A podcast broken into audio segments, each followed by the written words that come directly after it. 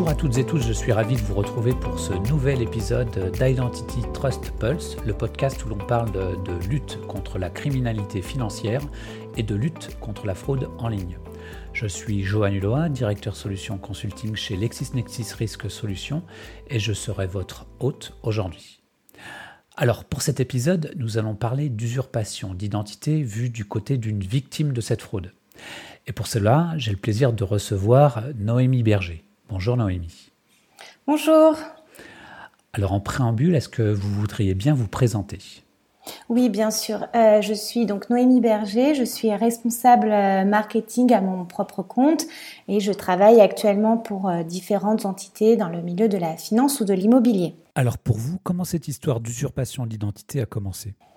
Alors, ça a commencé il y a dix ans, en mars 2013. je me suis fait voler mon sac à main dans un bar. dans ce sac à main, il y avait ma carte d'identité, mon permis de conduire. Donc euh, j'ai porté plainte tout de suite euh, à la suite de ce vol de sac à main. Et puis pour refaire en fait euh, ma carte d'identité, c'est plus simple d'avoir une autre pièce d'identité. Donc j'ai demandé à ma mère qui avait mon passeport de me l'envoyer par courrier en lettres recommandées à mon travail pour que je puisse le récupérer et faire mes papiers. Et en fait la lettre est arrivée deux jours après déchirée sans passeport. Euh, et donc c'est là où ça a commencé, euh, parce que c'est avec le vol de ce passeport qu'on a créé une société à mon nom, euh, et donc on a usurpé mon identité. Mais je m'en suis, je m'en suis rendu compte finalement six mois après. six mois après que, que j'ai, six mois après le, vol du passeport que, que mon identité avait été usurpée. Et comment vous vous en êtes rendu compte? En fait, j'ai reçu une lettre euh, de, ma banque qui m'annonçait que j'étais euh, fichée euh, Banque de France. Donc je, je comprenais pas bien pourquoi j'étais fichée.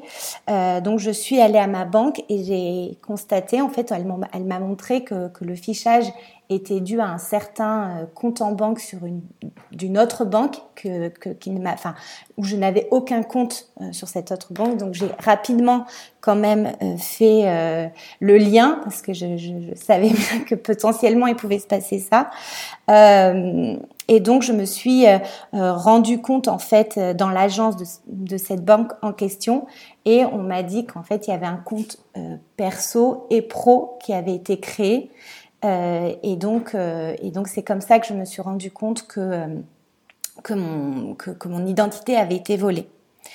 Euh, et donc j'insiste parce que les gens me disent oui mais si tu portes plainte il se passe rien. Euh, j'insiste qu'à chaque fois j'ai porté plainte euh, de suite et malgré ça il s'est quand même passé des passé des choses pour moi. donc on, m'avait montré les, les, papiers utilisés pour pour le compte. Donc là c'est que là je me suis rendu compte que c'était avec mon passeport. on m'a montré le cabis, on m'a montré des documents avec imitation de, de ma signature.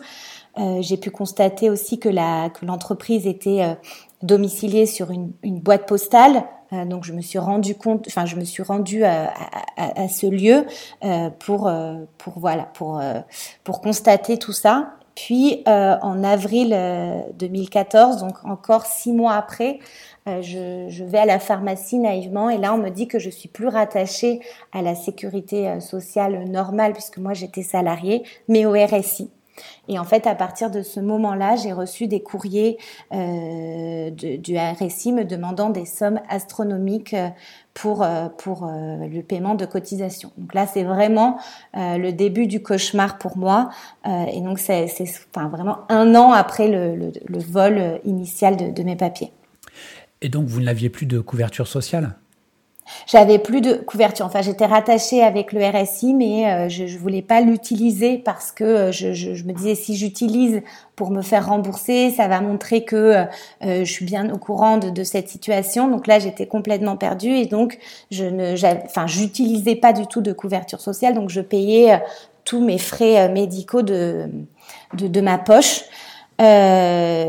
Donc j'ai à ce moment-là commencé par écrire des courriers un peu moi toute seule euh, pour euh, à différentes entités, mais je voyais bien que que ça marchait pas. Et puis un jour, euh, je me rends compte en fait en ouvrant mes comptes que en fait une somme avait été avait été prélevée des, des huissiers pour commencer le remboursement des cotisations qu'on me demandait, en me laissant le minimum le minimum pour vivre, donc à peu près 500 euros. Euh, et donc là, j'ai paniqué. Tout, ce que j'avais de, mon argent, je l'ai à chaque fois mon salaire qui rentrait, je le, virais sur le compte de mes parents pour pas qu'on puisse me prendre de l'argent. Et c'est à partir de ce moment-là que euh, j'ai pris euh, un avocat. Même si avant j'en avais consulté, on me disait oui, vous pourrez vous en sortir tout seul parce qu'on me, demandait déjà des frais, enfin pour payer les avocats. Et j'avoue qu'on était un peu perdu. Donc, mais là à ce moment-là, à partir de cette action des huissiers. Euh, j'ai vraiment euh, pris euh, un avocat pour commencer. Donc, elle a pu, euh, sa première action a été de radier l'entreprise. donc, c'était en 2015. Et donc, donc à partir de là, j'étais donc l'entreprise était radiée, mais par contre, le RSI me demandait des cotisations de la période de la création de l'entreprise, avril 2013, jusqu'à le moment de la radiation, ce qui, ce qui correspondait à environ 30 000 euros de, de cotisation. Euh, donc, euh, donc bon, ce qui était hors de question que je que je paye. Euh, donc, on a eu un premier jugement avec avec le RSI.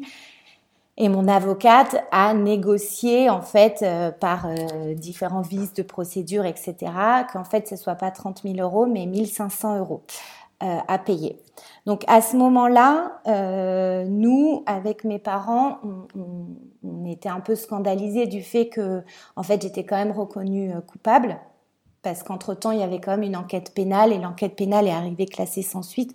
Donc pas assez de preuves que ce soit moi et pas assez de preuves que ce soit pas moi. Donc euh, ça, n'arrangeait pas en fait mon, cas.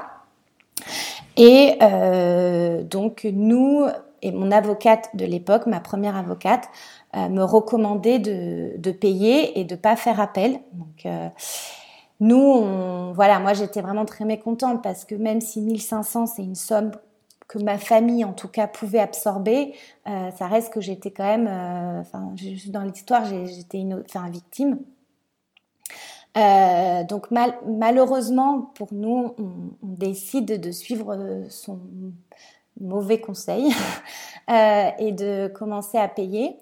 Euh, en pensant naïvement qu'en faisant ça, euh, l'histoire allait être derrière nous, que ça allait être bon une, une, une comment dire une erreur de justice, mais que finalement les 1500, voilà, bon, ma famille avait la chance de pouvoir la, la régler sans que ce soit trop difficile, donc c'est ce qu'on a fait. Mais un an un peu plus d'un an après, mais les huissiers sont arrivés chez mes parents et là c'était plus euh, le RSI mais l'URSSAF. Donc re euh, deuxième partie du cauchemar euh, et, et, là en fait je suis un peu rentrée dans une dans un mode bataille et j'ai dit je lâcherai pas avant que qu'on me reconnaisse innocente.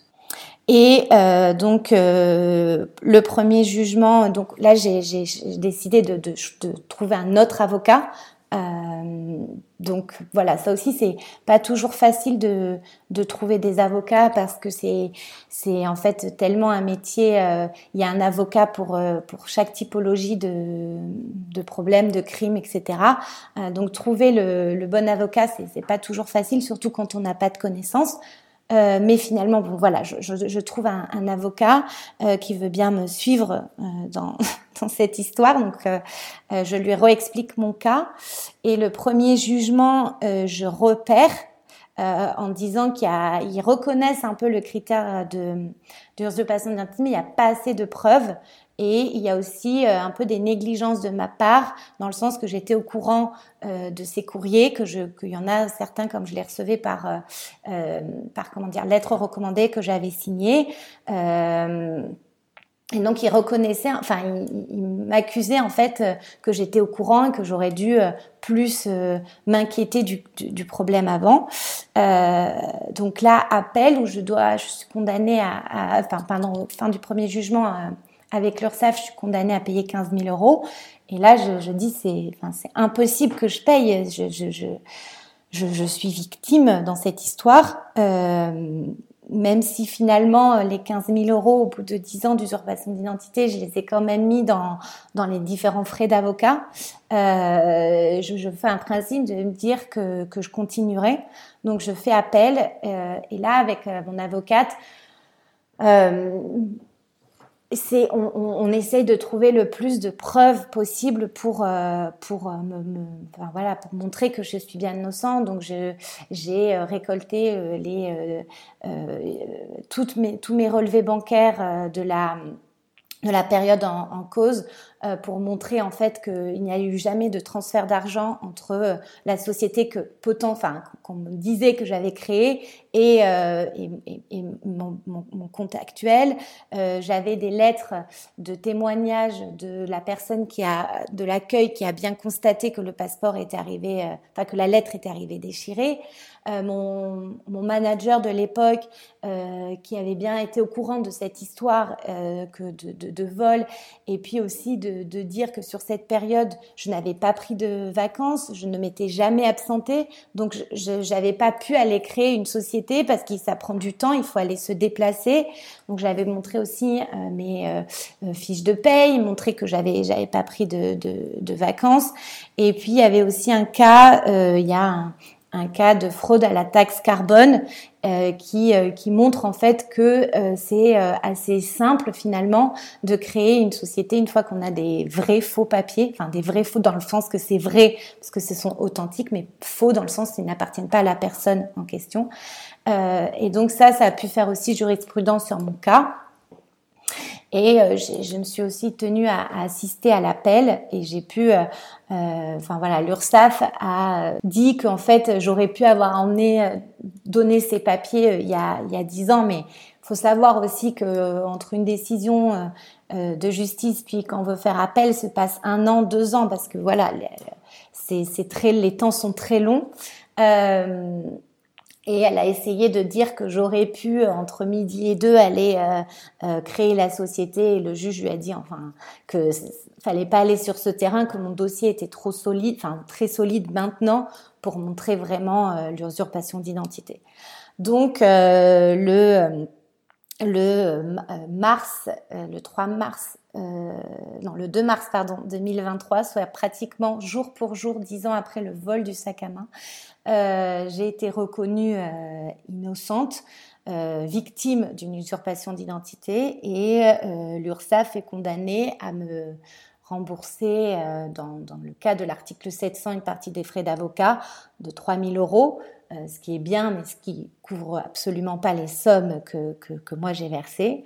Et pour la petite histoire, nous sommes le 6 septembre 2023 euh, et l'URSSAF ne m'a toujours pas remboursé. Donc euh, voilà, c'est quand même des temps très très longs et il faut s'armer de beaucoup de patience. Mais bon voilà, j'ai quand même la chance d'être bien entourée et finalement l'histoire se termine bien. Et voilà. Alors, si une personne se faisait usurper son identité, qu'est-ce que vous lui conseilleriez? Alors, je, je, je, conseillerais de porter plainte tout de suite. ça, c'est moi ce que j'ai fait. Euh, ce que j'ai mis trop de temps à faire, c'est de, de, prendre un avocat. Donc, c'est avocat en fait directement parce que je pense que si j'avais fait ça, ça aurait été moins loin. Enfin, on peut pas refaire l'histoire, mais euh, c'est ce que je, je, pense. Donc, un avocat direct. Euh, on a aussi la possibilité avec maintenant avec certaines euh, assurances de pouvoir bénéficier de via sa banque d'une aide juridique. Euh, donc commencer par ça pour aussi se faire orienter par les bons avocats parce que c'est c'est vraiment aussi difficile de trouver un avocat euh, spécialisé. On est un peu perdu. Il y a, voilà, donc de commencer par l'aide juridique, de trouver un avocat et de vraiment en fait récolter toutes les preuves qu'on a, c'est-à-dire euh, ben, par exemple, si on voit qu'on a qu'il y, a eu une création de société euh, euh, le 4 avril, directement faire des imprimes écran de son agenda, de, de toutes les preuves pour montrer que que c'était pas nous, euh, parce que moi, le temps que, comme je vous disais, les temps sont très longs entre le moment où ça s'est passé et les premiers jugements. Ben, entre temps, j'avais changé de travail, j'avais euh, voilà, donc j'avais pas fait d'imprime écran de mes agendas, donc je plein de choses comme ça. Enfin, en fonction du cas, euh, de récolter en fait le plus de preuves possibles, de tout imprimer, tous les courriers qu'on peut faire, de tout imprimer pour avoir le dossier le plus complet possible. Euh, je sais que aussi a une personne avec qui j'avais raconté euh, mon histoire et, euh, et qui s'est fait voler son, son, son, sac, son portefeuille, avait aussi mis des alertes sur euh, société.com ou, ce, ou autre site de ce genre pour voir qu'en fait si son nom apparaissait en tant que créateur d'entreprise, il avait un mail lui signifiant qu'il y avait ce, ce, cette activité. Donc ça aussi, c'est aussi pour faire des alertes et réagir en fait le plus rapidement possible c'est, je pense, vraiment le temps, euh, le temps et être bien accompagné euh, qui, va permettre en fait que la, que la machine, enfin de, que la machine s'arrête en fait. Merci Noémie. peut-être en conclusion, je souhaiterais sensibiliser sur euh, l'importance des documents d'identité et de la façon dont on les utilise. par exemple, je pense qu'on est souvent bien plus vigilant avec une carte de crédit qu'on l'est avec sa carte d'identité. Par exemple, pour pouvoir rentrer dans un immeuble, euh, si on donnait le choix de laisser sa carte d'identité ou sa carte de crédit, euh, bon nombre de personnes choisiraient euh, la carte d'identité. Or, il est facile de répudier sa carte de crédit, mais il est impossible de répudier son identité. Il convient donc d'être vigilant avec ces documents par exemple, il faut éviter de les envoyer par email. D'ailleurs, je voudrais souligner une initiative des services de l'État qui permet de limiter le risque d'usurpation d'identité quand on doit partager un document. Euh, ce service consiste à permettre d'ajouter un filigrane à n'importe quel document. Ce filigrane permet de donner un contexte précis lié à l'utilisation du document, par exemple la date et, euh, et la société ou l'organisme à qui vous allez confier ce document. Donc l'URL actuelle euh, pour accéder à ce service est filigrane.beta.gouv.fr. Noémie, merci beaucoup euh, d'avoir apporté votre euh, témoignage. Alors Noémie, est-ce que vous voudriez apporter le mot de la fin? Oui, bien sûr. alors voilà, je, reste quand même euh, positive par, rapport à, cette situation. Euh, je sais, pour l'avoir vécu, que c'est très stressant, qu'on a souvent envie d'abandonner, qu'on pense qu'on va pas y arriver. Euh, mais il faut pas lâcher parce que dans l'histoire, c'est nous les victimes et il faut qu'on fasse reconnaître ce droit. donc, il est important d'être bien entouré. Euh, je sais aussi qu'il existe euh, des associations euh, qui aident en fait les, victimes dans, leur démarche, victimes d'usurpation d'identité, pour voilà pour s'en sortir, pour faire les, les, bonnes choses, les bonnes choses pardon. Et rien qu'avoir un support euh, morale aide énormément à savoir qu'on n'est pas tout seul euh, dans cette, dans, dans, cette galère. Moi, je, tiens à remercier, euh, comme je le fais à chaque fois qu'on me pose la question, ma famille et mes amis de ne pas m'avoir lâché pendant dix ans et d'avoir essayé toujours de trouver des solutions, aussi bien des nouvelles idées pour, pouvoir se défendre ou mes parents pour m'aider financièrement durant cette période difficile. Eh bien Noémie, merci beaucoup d'avoir apporté votre témoignage. Chers auditeurs, merci de votre attention. Nous vous retrouverons bientôt pour un nouvel épisode de ce podcast. Au revoir.